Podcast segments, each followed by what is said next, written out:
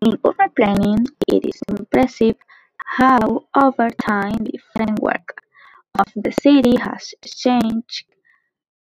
Changes that have occurred in construction materials in relation to its expenditure and ease of handling the most used being brick and steel due to the resistance they have, compared to other materials that have this point as a weakness.